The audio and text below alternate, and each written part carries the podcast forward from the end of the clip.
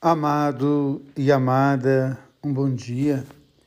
Hoje, ao nos colocarmos diante da palavra de Deus, ela traz para nós um texto muito interessante do profeta Ezequiel, a comparação que o texto faz de uma vida abandonada.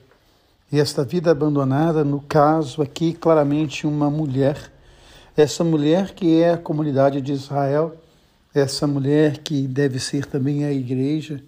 E é interessante como o profeta vai descrevendo a vida dessa mulher, que foi abandonada no seu nascimento, que foi jogada no seu próprio sangue, e como o Senhor foi cuidar da vida dessa mulher, como o Senhor cuida da vida da sua igreja, como o Senhor cuida da vida de cada um de nós.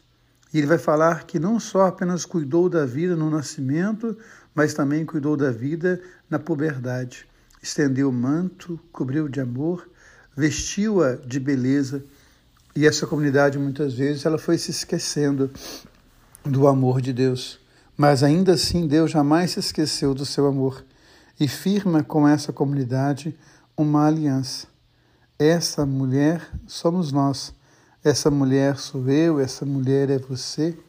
E essa mulher é convidada todos os dias a acolher a aliança do Senhor.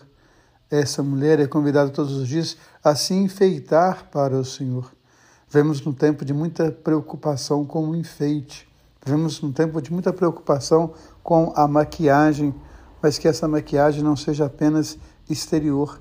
Que possamos enfeitar sempre o nosso coração para acolher a graça, a presença e o amor de Deus e assim ir transformando a nossa vida. E no Evangelho, essa pergunta tão dura que os discípulos fazem para Jesus sobre o casamento. E é interessante a forma como Jesus vai responder. No início, Deus fez homem e mulher. Homem e mulher à sua imagem e semelhança, e Deus uniu o homem e a mulher. Portanto, não pode ninguém separar aquilo que Deus uniu. Mas é uma pergunta interessante. Deus nos uniu a Ele também, e nós nos separamos tantas vezes de Deus. Assim como aquela mulher do profeta Ezequiel, muitas vezes nós também nos afastamos do amor de Deus. Tenho percebido, através de leituras, né, o número de pessoas que hoje são indiferentes à religião, o número de pessoas que hoje são indiferentes ao próprio Deus.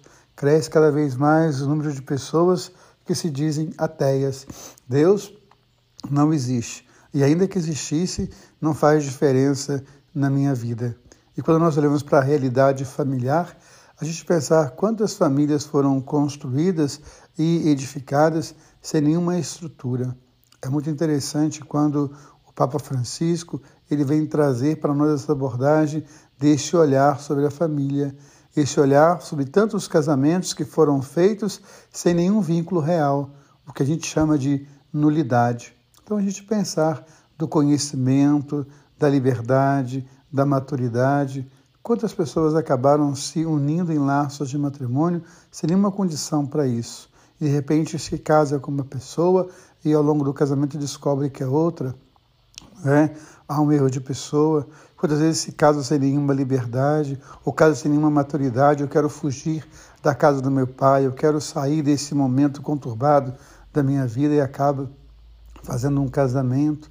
Então é interessante a gente olhar para essas realidades e pensar que o nosso Deus, quando nos ama, nos ama na sua liberdade, nos ama na sua maturidade, nos ama porque nos conhece, porque nós somos dele. E ele nos convida todos os dias a amar. Quando nós não amamos, nós rompemos a aliança com Deus, porque Deus é amor. E quem ama, conhece a Deus.